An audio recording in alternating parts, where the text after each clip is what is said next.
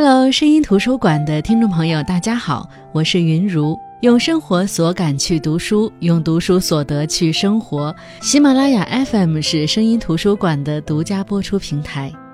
本期声音图书馆分享的这本书是《人间失格》。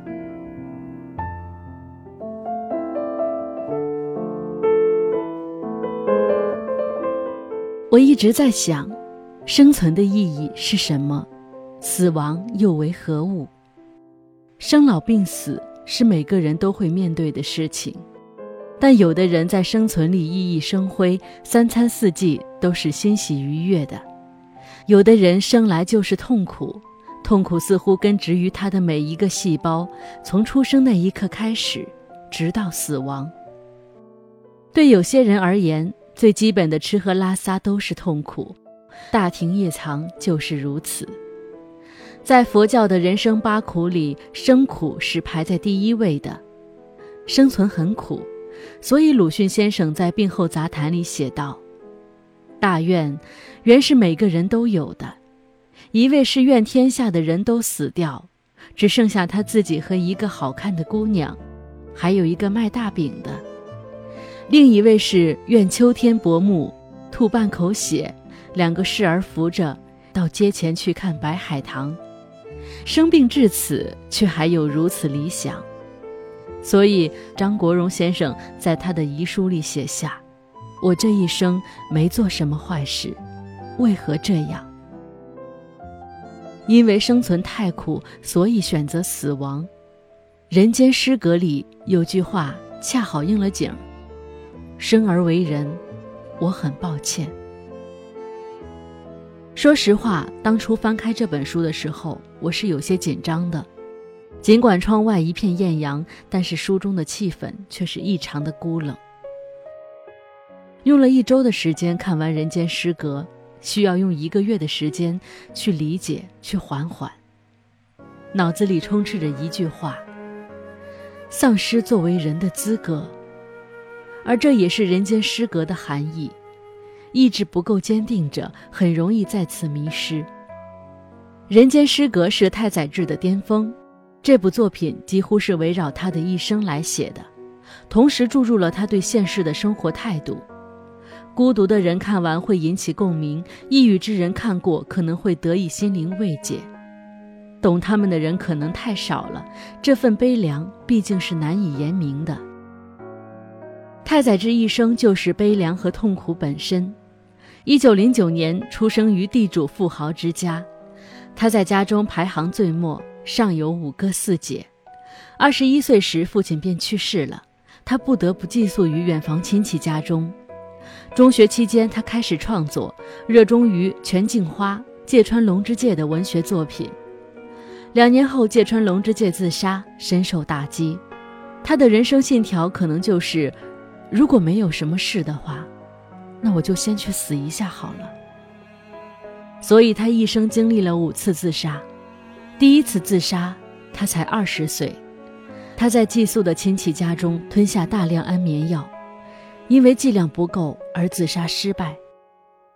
第二次自杀是他与酒吧女招待的殉情，这次仍旧是服用大量安眠药。不幸的是，情人因此死亡，而太宰治却被救了回来。当时他只有二十一岁，也就是这件事让他一生都处于无尽的自责和罪恶之中。第三次自杀是因学业不顺，加之报考报社不及格，未来渺茫，他绝望了，人生无望又有什么盼头呢？于是他拿起绳子准备上吊自杀，却没想到绳子居然断了。二十六岁，他又自杀失败。第四次自杀是发现妻子与人有染，他悲愤痛苦，打算带着妻子共赴黄泉，却又一次因为服用的安眠药剂量不够而幸存下来。最后一次就是与世诀别的那一次，一九四八年六月十三日，他与读者山崎富荣一起投水自杀了。此时的他已是痛病缠身，人间失格也刚问世不久。享年不过三十九岁。如果想死都死不了，那么生还有什么意义呢？我们可能无法想象作者是如何的悲痛，竟然能够前后五次自杀。而读完《人间失格》，我才渐渐地体会到太宰治这一生的悲凉。《人间失格》与其说是孤独者的慰藉，不如说是太宰治本人生平的真实写照。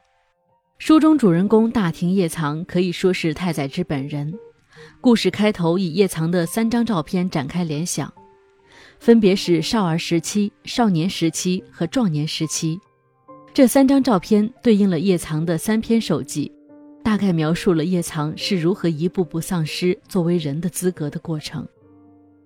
大庭叶藏其实同作者太宰治一样，出生于富裕家庭，他自小体弱多病，生性懦弱敏感，再加上家中兄弟姐妹居多。所以，他从幼时起便得不到父母的关怀，这使他对事物越发敏感，甚至怀疑存在的意义。在校园里被欺凌、被朋友欺骗，以及社会的世态炎凉，使他不得不怀疑自己是异类。那就是为什么他与外人不同？外人可以被关爱、被关注，而他为何不行？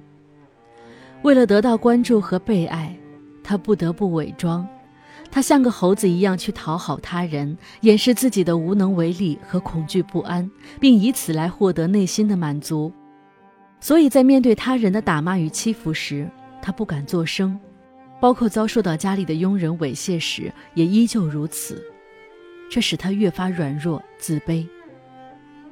掘木正雄是叶藏在中学时期遇到的朋友，自小缺爱和友谊的他，将掘木视为最好的朋友。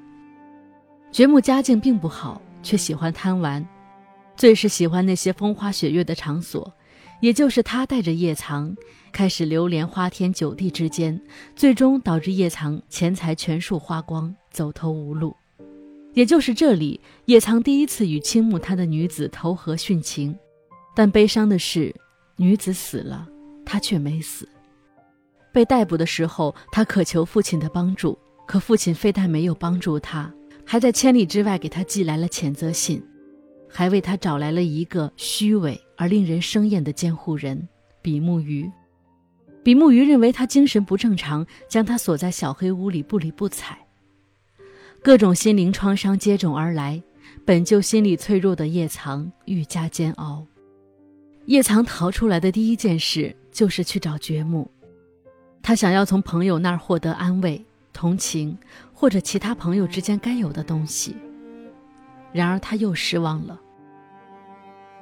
掘木充满厌弃和鄙夷的眼神告诉他：互相轻蔑，却又彼此来往，并一起自我作践，这就是世上所谓的朋友的真面目。叶藏不得不周转于各个女人身边，开始了吃软饭的生活。后来，叶藏与妻子梁子结婚，过着相对幸福安稳的生活。但生活似乎并没有放过他。这时，他的好朋友掘木又来了，并带他去了一个地方。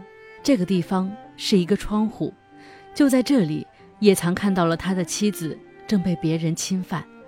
而他的好朋友掘木发现这件事之后，不是第一时间制止，而是叫来叶藏，看他如何再受打击。叶藏就这样彻底崩溃了。他沉湎于药物、买春、嗑药以及自杀。比目鱼认为他有精神病，因此将他骗去了精神病医院。当他在意识到自己身在精神病医院时，他已经彻底绝望了。这里的每一个人都把他当作疯子，而他无能为力。他问神明：“难道不反抗也是一种罪恶吗？”在精神病医院里，他也反复地问自己。我已经失去为人的资格了，不如说，我已经不能称之为人了。在精神病医院里待了三个月后，远在家乡的大哥带着比目鱼来接他出院，并带来了一个消息：他的父亲去世了。从小对父亲的恐惧似乎在这一刻消失了，但叶藏心里反而空空的，像是没有了依托似的。他可能连苦恼、畏惧的心态都没有了。他被送去乡下休养，有个女佣负责照顾他的生活。年近六十，样貌丑陋。即使如此，他还是受到了女佣的侵犯。可能一切终将都会过去的。在最后一篇手札的结尾处，他这样写道：“在所谓的人类世界里，过着如地狱般痛苦煎熬生活的日子，我唯一感到真理的话，就是这句话了：一切终将会过去的。生而为人，却失去了为人的资格，这可能是存在于世最可悲的事情了吧？就像他说的。”因为我更像一个丑陋的怪物，虽然很想普普通通的活得像个人，但社会好像却一直将我当做一个怪物。年少时习惯于伪装讨好他人，中年时沉醉于酒精和女人，这是内心对自己的极度不认可和软弱造成的。但叶藏真的失去了为人的资格了吗？不是的，他是善良而可怜的。他说：“尽管在过往的人生中，我曾无数次希望有人能杀了我，但我从未想过杀人。因为面对可怕的对手，我反而只想着如何让对方幸福。他是一个鲜活的个体，七情六欲一样不少，所以与他熟识的老板娘才会说：‘我们认识的阿叶诚实又乖巧，要是不酗酒的话，不，他即使酗酒。’”也是个天使一样的好孩子，善良使他不断产生错觉：我是不是不该为人？所谓世间，不就是个人吗？是人是人，世间皆是人，周遭的一切都是人。所以叶藏直到后来才发现，那些伪装取悦他人、满足他人的生活，那并不是自我，这才是人间失格。《人间失格》这本书自来饱受争议，有人觉得好，觉得它道出了不少人心底的共鸣；也有人觉得这本书太过悲凉，不适合普通人阅读。但我认为这不失为一本好书。日本文学评论家奥野健男、正宗白鸟等认为，它是塑造了不得不在自己世界里的人物形象的杰作。日日做着同样的事，遵循着与昨日同样的惯例。若能避开猛烈的欢喜，自然也不会有悲痛的来袭。但愿你我，在这人世间都能够活出自我，不必八面玲珑、圆润光滑，偶有棱角，才是生存的意义。那时我们有梦，关于文学，关于爱情，关于穿越。世界的旅行，如今深夜饮酒，杯子碰到一起，都是梦破碎的声音。如今我们有生活。关于琐碎，关于他，关于柴米油盐的平凡。那时深夜饮酒，杯子碰在一起，都是欢笑的声音。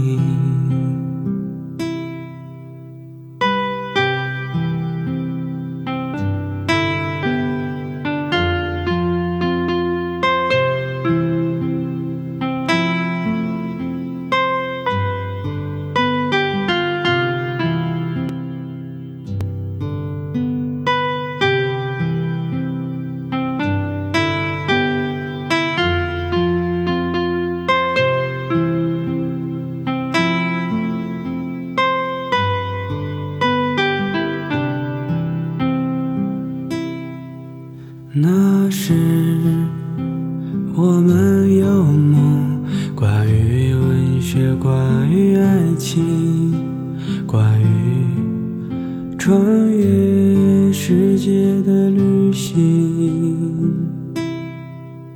如今深夜饮酒杯子碰到一起，都是梦破碎的声音。